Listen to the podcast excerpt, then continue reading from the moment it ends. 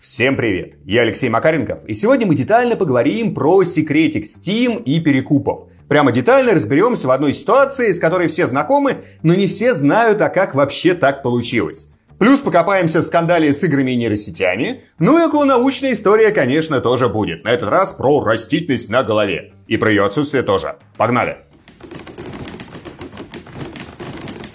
Давайте разберем один секретик Steam, про который обычные игроки чаще всего не знают. Точнее, знают про сам факт, но не знают подоплеки и сути.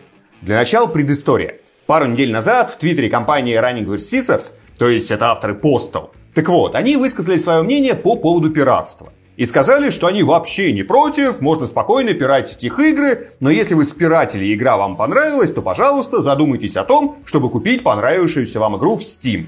Так вы якобы поддержите разработчиков. На самом деле ничего удивительного в этих словах нет. Вред от пиратства для хороших игр – вопрос крайне дискуссионный. Есть сразу несколько исследований, доказывающих, что вреда никакого нет, а иногда даже есть польза за счет сарафанного радио. Вот с плохими играми ситуация уже далеко не так однозначна. Считается, что пиратство им таки заметно вредит. Потому что если бы его не было, было бы больше людей, которые, не разбираясь в качестве игры, покупали бы продукт на официальных площадках и по разным причинам не делали бы рефанд.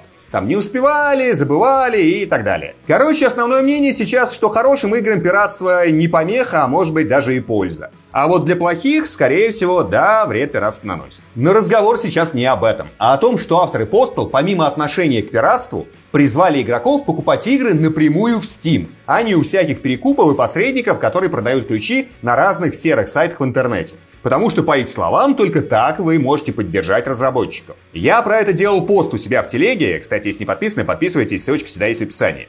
Так вот, в комментах задали вопрос, а почему, собственно, разрабы против продажи ключей на каких-то там сторонних сайтах? Они же и с этих продаж тоже должны получать нормальный процент.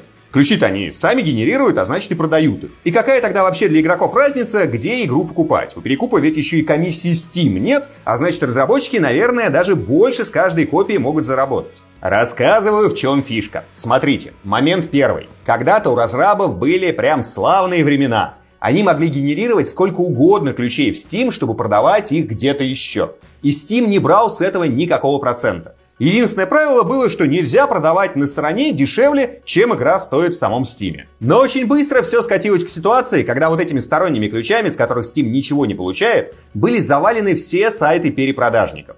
Продажи в Steam, соответственно, от этого становились меньше, и Valve это устраивать перестала. И Steam ввел ограничение на число ключей, которые разработчики могут сгенерировать на свою игру. Условно у разработчиков есть определенный лимит на старте, а дальше по мере продажи ты можешь дополнительно генерить примерно столько же ключей, сколько копий игры было продано официально через Steam.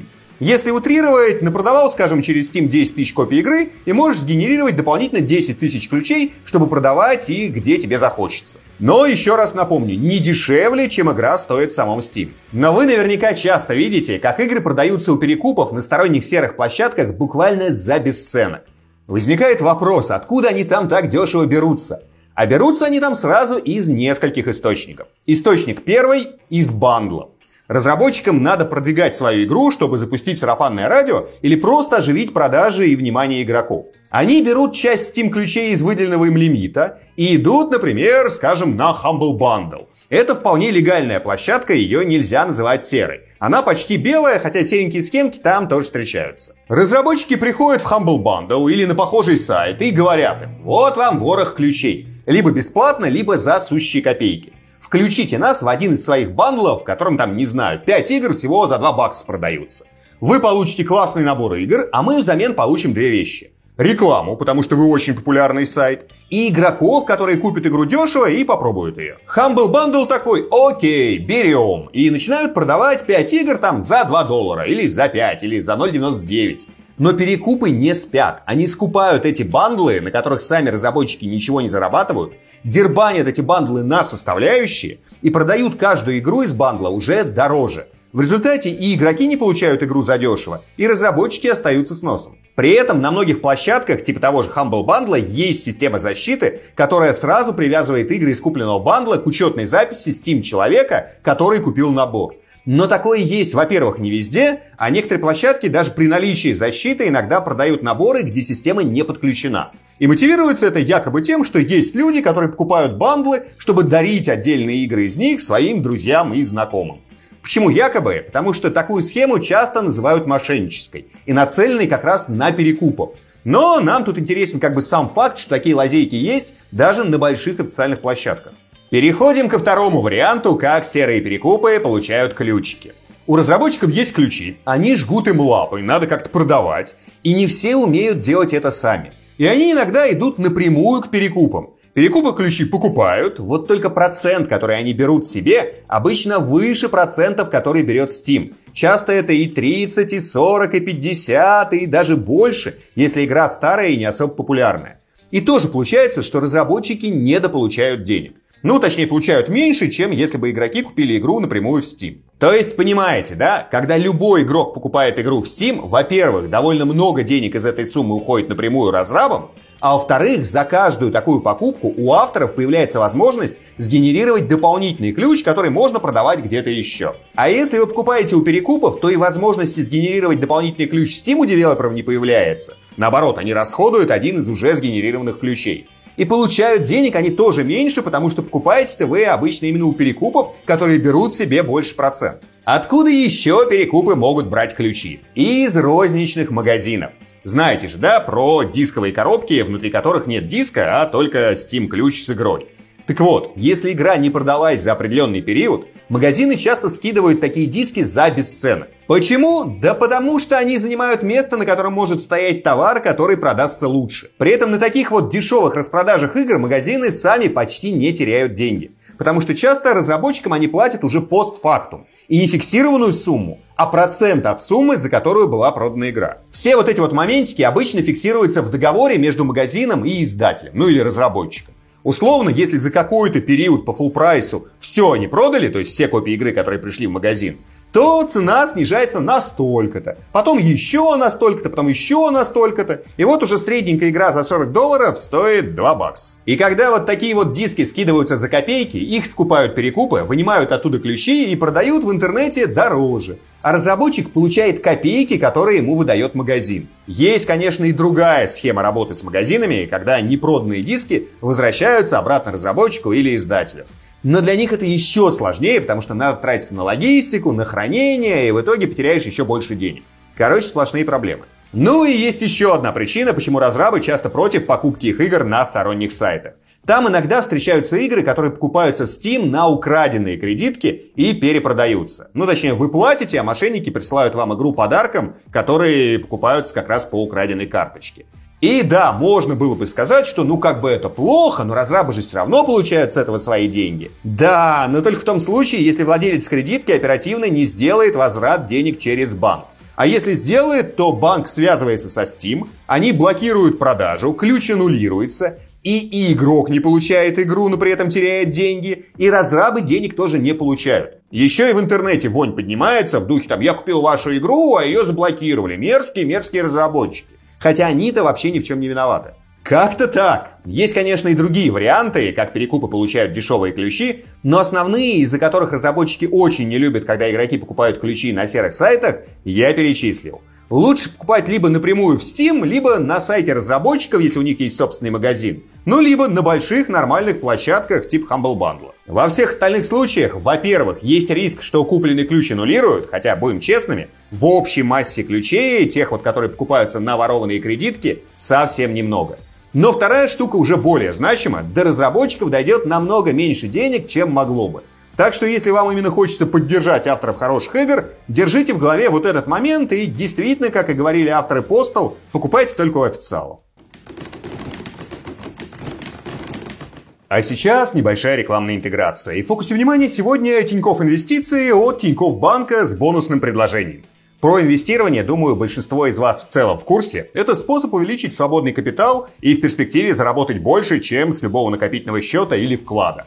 Но это требует серьезного подхода и постоянного внимания. Нужно ориентироваться в рынке, разбираться в прогнозировании и понимать, как формируется грамотный инвестиционный портфель. Занятие непростое, но само по себе очень интересное. Я когда-то, когда у меня было время, немножечко инвестированием занимался, это действительно увлекательно.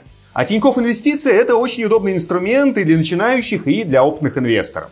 Брокерский счет здесь можно открыть буквально за несколько минут. Покупать можно и акции, и облигации, и валюту. Работает все как с компа, так и через мобильное приложение. Счет можно пополнять с карт любых банков. И еще одна важная фишка – деньги со счета выводятся на карту практически моментально. Причем комиссии нет ни за рублевые, ни за валютные транзакции. В общем, штука действительно удобная. Ко всему прочему, в системе есть еще и социальная сеть пульс для инвесторов и трейдеров. Узнать детали можно по ссылочке в описании. И самое главное, при создании брокерского счета по промокоду TINV, нижнее подчеркивание Макаренков, вам на халяву выдадут акцию Газпрома. Просто вбейте промокод при заполнении формы. А если счет в Тинькофф Инвестициях у вас уже есть, но вы еще не совершали по нему сделок, то код тоже сработает, но отправить его нужно уже в приложении в чат поддержки. Еще раз, ссылочка в описании, переходите и пользуйтесь. Конец рекламной интеграции и погнали дальше. Переходим к скандалу с нейронками. Бум графических нейросетей длится уже заметно больше года. Кто-то пытается их зарегулировать по самой «не балуйся», кто-то наоборот берет на вооружение и начинает использовать нейросети при разработке игр. Мы с вами уже даже разбирали похожий случай на конкретном примере, прямо вот с раскладкой по деньгам. Но дискуссия на тему, не похоронит ли нейросети работу игровых художников, да и не только игровых, а вот она никуда не делась. Если взглянуть с высоты птичьего полета конкретно на игровую индустрию, то ситуация на текущий момент выглядит примерно следующим образом. Локально и точечно графические нейронки взяли на вооружение очень многие компании. При этом массово увольнять художников и иллюстраторов никто не спешит. В основном нейросети используются для ускорения их работы и для автоматизации рутинных задач. Но давайте поработаем такими злыми Нострадамусами. Это не значит, что в будущем все не начнет развиваться по-плохому для художников сценарию. Более того, лично мне кажется, что это очень даже вероятно. Это как с заменой гужевого транспорта на автомобиле. Когда в начале 20 века Форд начал выпускать свои точилы, все тоже происходило постепенно. Извозчики бастовали, пресс писал, что ничего страшного нет, и автомобили никогда лошадей не заменят. Но как бы видим, что произошло в итоге. Понятно, что художники, которые хорошо разбираются с нейронками, умеют с ними работать, будут нужны и дальше. Просто число их будет несопоставимо с числом художников, которые сейчас работают в геймдеве. Не хочу нагнетать, просто это самый вероятный сценарий развития событий. Правда, еще и от законов по регулированию искусственного интеллекта все тоже будет сильно зависеть. Но пока, повторюсь, переходный этап идет нормально. Куча случаев, когда нейронки используют, а людей при этом массово не увольняют. А вот случаев, когда нейронки задействовали и сотрудников массово выставили на мороз, вот такого пока очень мало. Даже не очень мало, а практически я и не слышал про такие случаи. Но почему почти? А потому, что как минимум один такой скандальчик недавно случился. В чем фишка? Корейскую компанию Rayar Games недавно обвинили в том, что она как раз массово увольняет художников и начала кучу артов в своих играх делать с помощью нейросетей. Сначала игроки заметили, что в новых небольших играх студии появилось множество персонажей с шестью и больше пальцами. Что в целом качество арта тоже ухудшилось, а потом кто-то накопал заявление одного из арт-директоров компании, что он несколько месяцев назад уволился и оставил в соцсетях пост, что не может больше наблюдать, как вся система с контролем качества, которую он так долго налаживал, скатилась в унылое и барахло. Потом на сцену выскочило еще несколько человек, которые уже не сами ушли, а были как раз-таки уволены. И они подтвердили, что нейронки начали вытеснять художников из компании, и качество графики очень сильно упало. А потом на фоне разгорающегося скандала заявление сделало уже само руководство Rare Games. Но они сообщили, что все обвинения в увольнениях это полная ложь, и что никто художников на нейронке менять не собирается и сейчас не меняет. Правда, сразу после этого прозвучала формулировочка уже другая – что они набрали больше сотрудников, которые умеют работать с графическими нейросетями. И вроде бы одно другого как бы не исключает, но для многих вот это вот заявление прозвучало очень подозрительно. Ну и поскольку Rayark это частная компания, полностью разобраться, что у них там на самом деле внутри происходит, пока не вышло. Кого-то точно уволили, но связано ли это с нейронками, непонятно. Но что на артах есть персонажи шестью пальцами, это уже прям 100%, это прям в релиз просочилось. На деле, конечно, и реальный человек мог так ошибиться, таких случаев много, а может быть все-таки и нейронка. В общем, я вот это вот все к тому, что хочется в очередной раз обсудить вопрос в комментариях. Когда-то мы с вами уже это делали, но было это еще в самом начале бума на графические нейросети. А теперь прошло время, суперхайп подутих, а нейроночки потихонечку становятся обыденностью для игровых студий. Пишите, что думаете на текущем этапе. Насколько нейросети в ближайшие годы вытеснят художников из профессии. Или таки все пойдет по сценарию, что художников сильно меньше не станет, просто они перепрофилируются на работу с нейросетями. И особенно интересно послушать мнение тех, кто сам работает в отрасли. Я знаю, что среди подписчиков такие люди есть и даже немало. Пишите, как вот все выглядит с вашей позиции изнутри. А сейчас традиционная околонаучная история. И на этот раз из разряда и так было понятно, но все равно интересно. Для начала экспозиция и проблематика. Ученые уже больше ста лет активно спорят, вот как так получилось, что волос у нас с вами на теле намного меньше, чем у большинства других млекопитающих. Ну, точнее, там более хитрая штука. По числу волосяных фолликулов и, собственно, самих волос на теле мы почти не отличаемся от других приматов. Но сами волосы у нас намного тоньше, некоторые стали буквально пушковыми, и из-за этого не создается такого единого волосяного покрова. Но только не на голове. В плане оволосения черепушки мы по густоте и плотности волос можем дать фору очень многим животным. Там, окей, у самцов Homo sapiens с этим в определенный момент жизни часто начинаются проблемы. А у некоторых густота волос на некоторых других частях тела вполне может посоперничать с головой. Но какой-нибудь особо пушистый зад тоже весьма полезен, можно сидеть на холодных камнях и прям в ус не дуть. Но шутки шутками, а вот гипотез, почему мы с вами потеряли большую часть волосяного покрова за десятилетия, было придумано прям огромное количество. И сейчас основной гипотезой считается гипотеза терморегуляции. Вот когда мы с вами давным-давно слезли с деревьев и вышли в африканские буши саванну, густая шерсть там стала, скажем так, не особо полезной. Потому что днем под солнцем в ней очень жарко, а ночью на открытой местности температура падает куда сильнее, чем под пологом пьяного леса. И есть шанс замерзнуть, если днем ты сильно потел и шерсть стала мокрой. Зато если волос на теле мало, это открывает совершенно невероятные возможности по терморегуляции за счет потоотделения. Не все знают, но вот в этом плане равных нам с вами среди млекопитающих просто нет. Потеем мы так, что люб-дорого. Но на голове все же волосы остались. И было в целом понятно, что основная причина в защите головы и, соответственно, головного мозга от перегрева. Многие, у кого куча волос на голове, недооценивают значимость волос, терморегуляции и в защите кожи от ожогов. Могу сказать по личному опыту, когда я первый раз побрился на лысо, утопал в водный поход выходного дня и не надел там кепку, то когда я вернулся домой, бошку мне разнесло так, что я еще неделю нормально не мог спать, тупо из-за боли. Ожог и отек были прям очень мощными. Потом еще и отек весь по физиономии сползал долго. Добрался до шеи, ну еще и шею вот такую раздуло, ходил как бешеный хомячок. В общем, видок у меня был краши в гроб кладут. Да и в холодное время тоже. Я обычно надеваю шапку, когда на улице там градусов 10-12.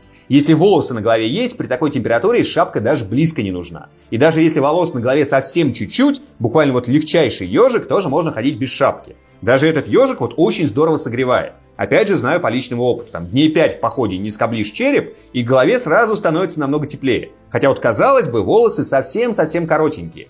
Только потом, естественно, фиг этот ежик сбреешь, но это уже другой вопрос. Так вот, ученые из Пенсильванского университета задались вопросом, а какой именно тип волос обеспечивает идеальное сочетание защиты от прямых солнечных лучей и при этом поддерживает оптимальный уровень потоотделения на волосистой части головы, чтобы черепушка не перегревалась. И они прям заморочились. Они напяливали на манекены самые разные парики из натуральных волос, подогревали голову манекенов изнутри до температуры тела, Обдували это все воздухом с разной скоростью, бомбили световыми потоками разной интенсивности. Там меняли лампы, способы обдува, опрыскивали манекены водой разной температуры и с разными сливовыми добавками, чтобы имитировать потоотделение. Короче, вот прям заморочились не на шутку. Ну и все это, как несложно догадаться, ради очевиднейшего результата. Разумеется, выяснилось, что черные курчавые волосы, как у большинства жителей Африки, самые лучшие вот в этом вопросе. Они хоть и черные, но формируют лучшую воздушную подушку над головой,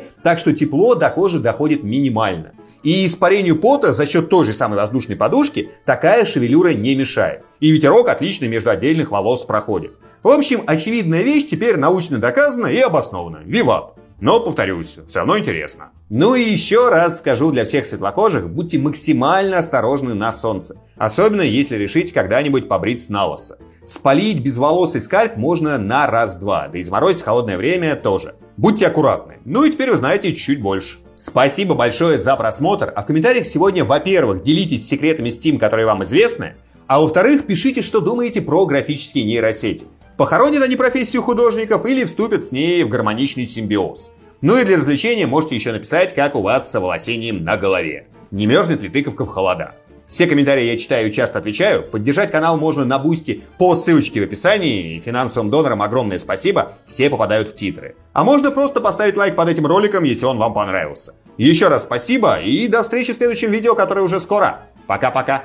И напоминаю про бонус от Тинькофф Инвестиций. Переходите по ссылочке в описании и забирайте подарок.